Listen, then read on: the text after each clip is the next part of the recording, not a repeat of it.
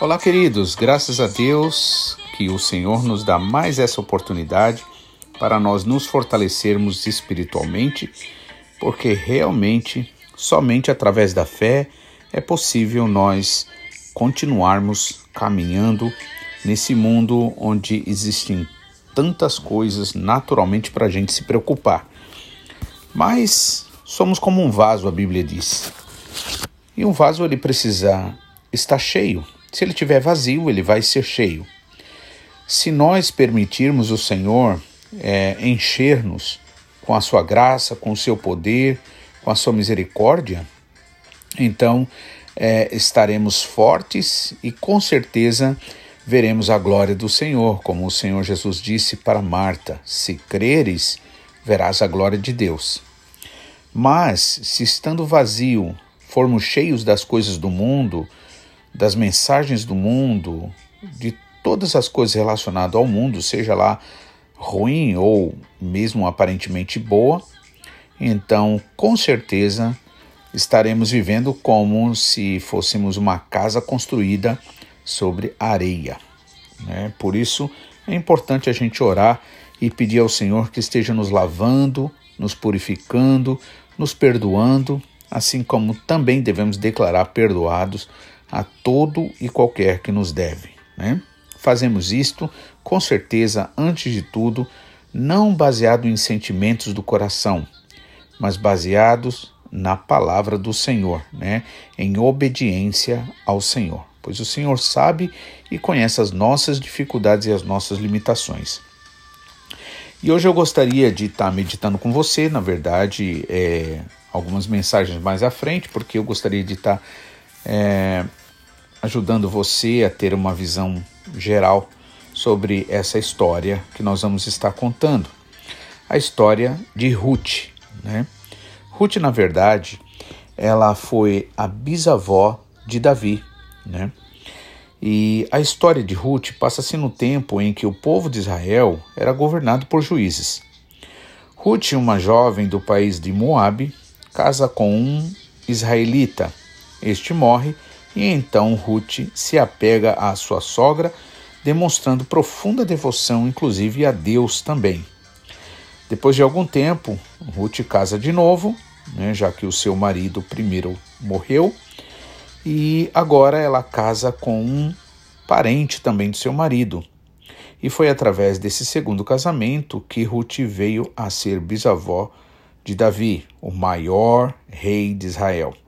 Então veja como Deus faz as coisas, né? É, e eu gostaria de ler os versículos aqui, uh, capítulo 1, né? O primeiro versículo diz assim: No tempo em que Israel era governado por juízes, houve uma grande fome na terra de Israel. Por isso, um homem de Belém, cidade da região de Judá, foi para uh, morar em um país chamado Moabe, junto com a sua mulher e seus filhos. O nome deste homem era Elimeleque e o nome de sua mulher Noemi. Os dois filhos se chamavam Malom e Quilion. Essa família era de Efrata, um povoado que ficava perto de Belém de Judá. Eles foram para Moabe e ficaram morando ali. Algum tempo depois, Elimeleque, o pai e marido de Noemi, morreu e Noemi ficou só com seus dois filhos, que casaram com moças moabitas. O nome de uma delas era Orfa e o nome da outra Ruth. Quando já fazia quase dez anos que estavam morando ali, Malom e Quilion, seus filhos, filhos de Noemi, também morreram. E Noemi ficou só, sem os seus dois filhos e sem o marido. Mais um dia, Noemi ouviu dizer que o Senhor estava ajudando o seu povo, dando-lhe boas colheitas. Então ela se aprontou para sair de Moabe com as suas duas noras. Né? Então vamos fazer aqui alguma meditação para nossa é, para o nosso entendimento, para o nosso aprendizado. Ah, o primeiro versículo diz que no tempo em que Israel era governado por juízes, né? houve uma grande fome naquele país. É interessante que nessa época que Israel é governado pelos, por juízes, a gente vê, ah, lendo o livro de Juízes, a gente vê é, várias vezes o povo de Israel ali desobedecendo a Deus e entrando em situações bastante complicadas. Hein? Mas depois eles se arrependiam e o Senhor, por amor, os perdoava e então eles eh, desfrutavam de um tempo, de um momento muito bom, mas depois voltavam a fazer coisas erradas. Olhando assim, muitas vezes a gente compara com a nossa vida, não é verdade? Quantas vezes a gente está é, tá vivendo bem porque o Senhor tem abençoado, né? Mas a gente acaba depois meio que se acostumando e se volta para o mundo ou para as coisas do mundo, automaticamente viramos as costas para o Senhor, mesmo que não seja a nossa intenção, né? Lembrando que Tiago diz que, é, aliás, Tiago não é, é, nas cartas de João, ele diz assim: é, não ameis o mundo nem o que no mundo há, porque aquele que ama o mundo, né, o amor do Pai não está nele. Né? Não é que Deus não nos ama, é que este amor do Senhor na nossa vida ele acaba sendo é, esvaziado, por assim dizer. E aí é, eles é, têm fome ali na terra, ou seja, problemas, situações sempre vão acontecer. Não adianta é, muitas vezes a gente quer fugir daqui, fugir dali, ir para o outro lado, né? É importante a gente sempre lembrar que para tudo você precisa orar, nós precisamos orar a Deus, porque o medo que eu tenho, para ser honesto e sincero, é eu caminhar pelos meus próprios pés e ir aonde o Senhor não está, porque aí é responsabilidade minha. E aí, se você também faz assim, é responsabilidade sua. Por isso, você deve orar sempre e pedir, Senhor, se não for da tua vontade, se o Senhor vê que lá na frente eu vou me prejudicar, eu te peço, Pai, em nome de Jesus, que não permita acontecer. E quando alguma coisa aparentemente der errado, né, impossibilitando você de ir para algum lugar ou de fazer alguma coisa, não esqueça de agradecer a Deus porque na verdade muitas vezes isso significa livramento para a sua vida. E aí é, houve fome e toda a família vai para a terra de Moabe. Moabe, na verdade, povo de Moabe era um povo que era, na verdade, descendente de Ló, sobrinho de Abraão, mas é, era filho da filha mais velha de Ló, ou seja, foi a partir de um incesto ali que Moabe nasce. E quando a gente vê a história de Moabe, a gente vê que o povo de, de Moabe ou Moabita era um povo que realmente não seguiam as leis de Deus, né? Portanto, o casamento com Moabitas, nesse caso, seria bastante perigoso. Mas Deus é maravilhoso e Deus, é, na verdade, ele não está olhando a gente como o ser humano vê naturalmente, mas olha lá dentro do nosso coração, assim como ele com certeza olhou para Ruth e viu que Ruth, apesar de ser moabita, ela era uma pessoa que desejava Deus. A gente vai ver isso aqui na história. O nome deste homem, né, ou seja, o marido da Noemi era Elimeleque, e ele e todos seus filhos, né, os dois filhos, vão ali para Moab. Chegando ali, então eles se casam, como a gente viu, né? Um casou com a Ruth, né, o qual esse livro tem o nome, e a outra chamava-se Ofra, né? E ali ficam vivendo por uns anos, né? Mas acontece que depois de um tempo, os dois filhos também de Noemi morrem. Ou seja, que tragédia, na verdade, na vida de é, Noemi, não é? Mas ainda assim Deus está no controle. A gente nunca deve esquecer isso.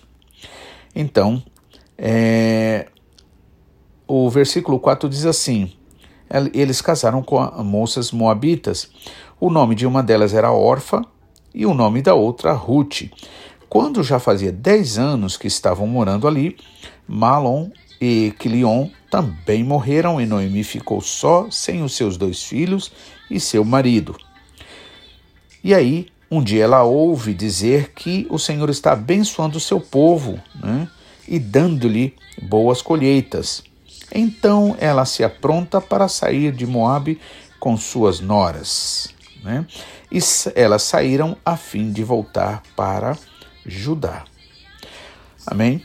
Ou seja, é, vemos aqui né, uma coisa interessante.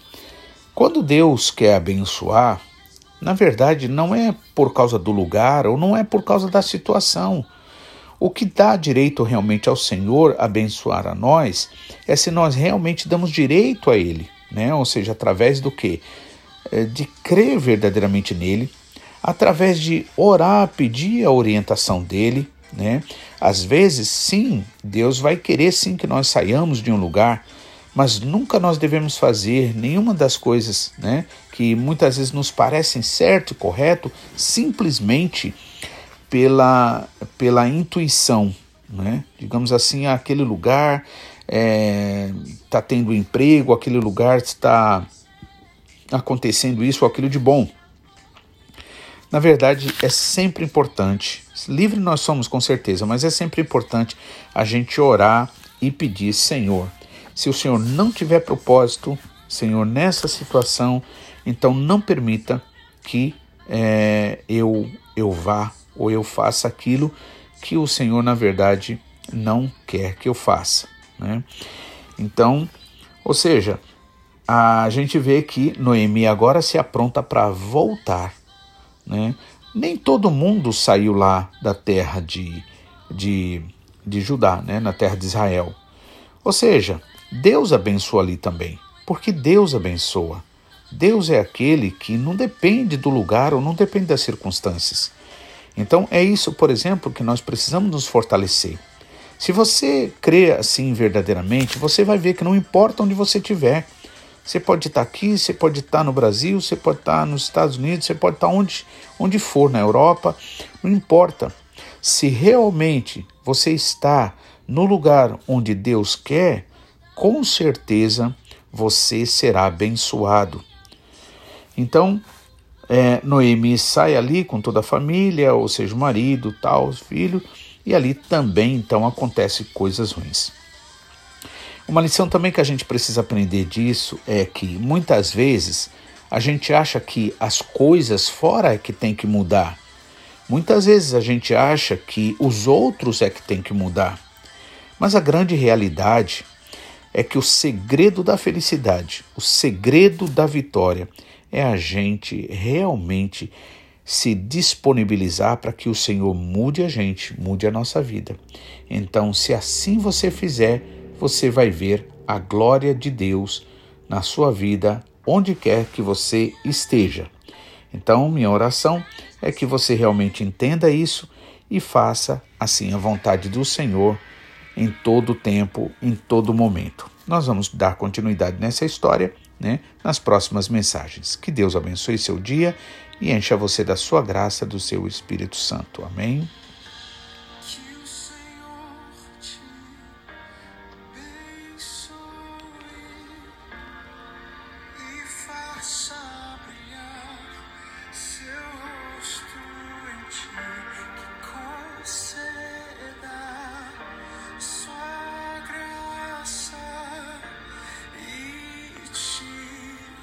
Bye.